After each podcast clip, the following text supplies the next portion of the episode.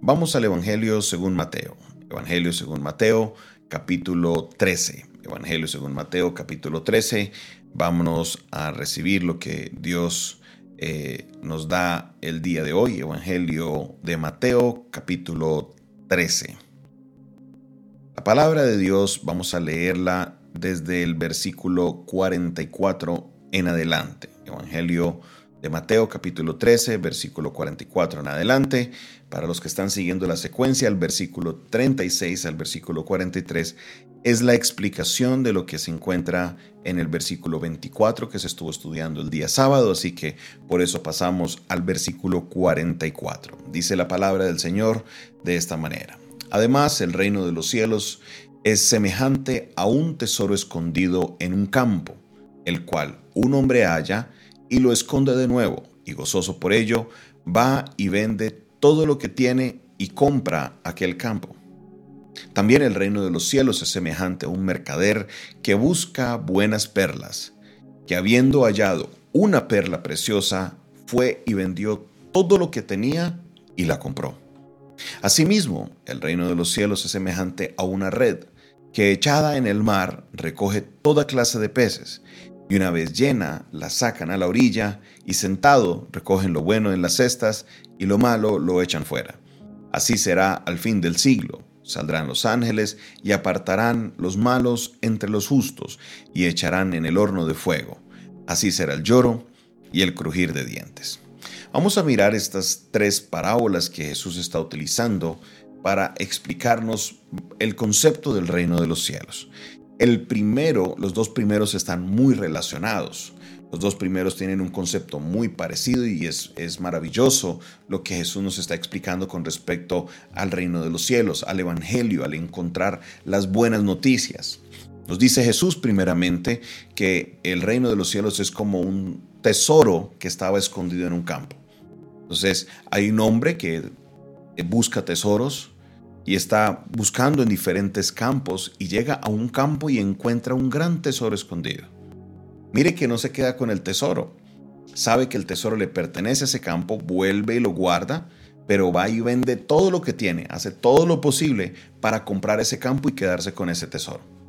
Así compara Jesús a las noticias, a la salvación, a la obra del reino de los cielos acá en la tierra. De la misma manera explica que el, reino de los cielos es como una perla. Hay un hombre que era un buscador de perlas. Él se dedicaba a buscar buenas perlas para poder tenerlas, coleccionarlas o venderlas. Era un hombre que se dedicaba a esto, era un mercader. Resulta que halló una, una perla especial. Una perla que cuando él la vio, sus ojos brillaron. Cuando él la vio, dijo, wow, qué perla tan maravillosa. Esa perla era la perla que él estaba buscando. ¿Qué hizo?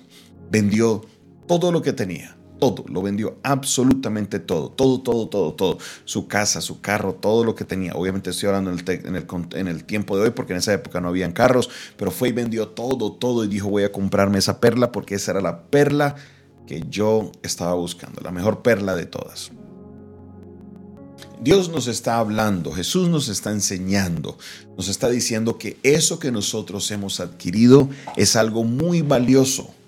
Es algo que personas pasan toda su vida buscándolo y cuando lo encuentran se dan la alegría más grande porque han encontrado lo que estaban buscando.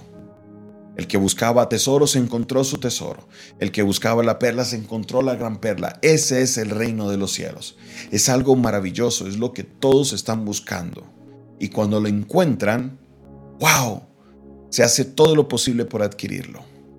Este es el impacto de una persona que ha conocido qué es el reino de los cielos, que está dispuesto a darlo todo por conservar eso, eso que le ha sido dado. El reino de los cielos es algo maravilloso, es algo especial. Entendamos el valor de lo que hemos recibido. ¿Por qué razón? Porque muchas veces no apreciamos esto que nos ha sido dado. Pensamos que porque no me costó nada, ya simplemente puedo hacer fiesta con eso, como dice el dicho, ¿no? Lo que no nos cuesta, hagámoslo fiesta. Pero resulta que si no nos haya costado a nosotros, hubo a alguien que sí le costó mucho y fue a nuestro Señor Jesucristo. Él tuvo que dar su propia vida y tuvo que dar de su sangre para que nosotros hoy pudiéramos recibir eso que nosotros tenemos. Tenemos que valorar día tras día lo que obra de Jesucristo en nosotros. No podemos seguir viviendo nuestra vida que tranquilo que porque el que peca y reza empata. Equivocados estamos. El que peca y reza no empata, no Señor. Nosotros tenemos que buscar, procurar una vida alejados del pecado, separados para Dios. Pero no, Muchas veces pensamos, no, tranquilo, yo voy a la iglesia, voy a un ayuno y con eso tranquilo todo queda en orden, o voy doy una ofrenda y eso ya calma las cosas porque una obra buena sopesa la obra mala y ya, que así todo se arregló y estamos equivocados. El reino de los cielos es algo valioso, es algo que como seres humanos lo estamos buscando por toda la vida y cuando llega ese momento que llega a nuestro corazón debemos apreciar, valorarlo y, y, y hacer lo posible para permanecer. ¿Por qué razón? Porque es algo demasiado valioso. Es algo tan valioso que no tiene precio. Es algo tan valioso que no tiene precio. Y quiero utilizar una anécdota para explicar esto que le acabo de explicar, esto que acabo de mencionar. Un día yo trabajaba vendiendo puerta a puerta. Estaba en un sector de la ciudad de Miami donde hay mucho dinero. Vi un concesionario de carros, estaba dentro del territorio que yo tenía que trabajar y siempre mi estrategia era llegar y observar varias cosas para que por medio de lo que se vende pueda yo entablar una conversación. Pero este concesionario de carros era especial. Tenían todos los carros de lujo, Lamborghini, el Porsche, tenían Rolls Royce, bueno, todas las marcas que son lujosas, ahí estaban puestos. Me llamó la atención y dije, ve, voy a averiguar o voy a mirar cuánto vale un carro de estos. Por lo general hay una, un papel pegado en la ventana de los carros que dice todas las especificaciones del carro y al final dice su precio. Lo interesante es que en este concesionario ningún carro tenía precio. Ninguno. Entonces fui y entablé la conversación con la persona a cargo del concesionario y estábamos conversando, llegamos a un acuerdo, pues se le pudo vender un producto, pero dentro de la conversación le dije, mira, ¿y por qué los carros no tienen precio? Y me dijo el gerente del concesionario de la siguiente manera, me dijo, porque la persona que puede comprar estos carros no pregunta el precio. Es un carro que es tan valioso que por eso no le colocamos el precio. La persona que lo va a comprar sabe cuánto vale y viene preparada para comprarlo. Esto, el no tener precio, no quiere decir de que las cosas son gratis. El precio que se pagó fue alto. El precio fue la sangre que fue derramada. Fuimos comprados con sangre. Y lo que nosotros debemos hacer para retribuir eso es darlo todo. No vale nada, nos cuesta todo. Nuestra vida, nuestro ser, nuestra alma. Pero lo hacemos con tanto gozo porque hemos encontrado lo más valioso que hay en la tierra. Hemos encontrado esa perla que tanto anhelábamos. Hemos encontrado ese tesoro que estaba escondido. Hemos encontrado lo que nuestras almas anhelaban. Por eso debemos valorar lo que tenemos. Por eso no podemos tomar el Evangelio muy ligeramente. Por eso no podemos vivir nuestra vida como, no, tranquilo, eso es, eh, en Dios todo es tranquilidad. No. Dios nos da la paz, sí, pero el Evangelio es esto. Un hombre que lo encontró, encontró esa perla y fue y vendió todo por adquirir esa perla.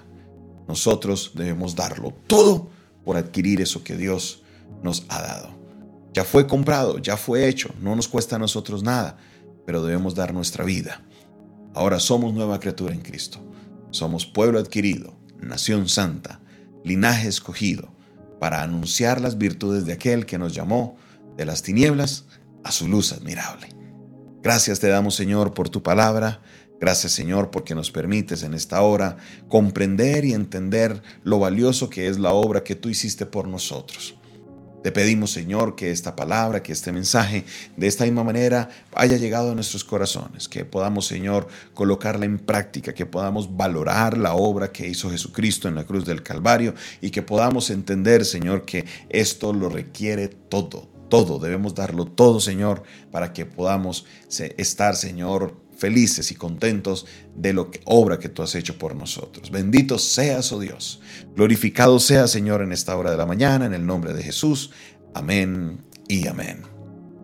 Esta fue una producción del Departamento de Comunicaciones del Centro de Fe y Esperanza, la Iglesia de los Altares, un consejo oportuno en un momento de crisis. Se despide de ustedes su pastor y amigo Jonathan Castañeda, quien les invita. Suscríbete a nuestro canal, no olvides dar el dedito arriba, no olvides compartir este video o este audio, también compártelo para que otras personas puedan recibir el mensaje de la palabra de Dios. Dios te bendiga, Dios te guarde.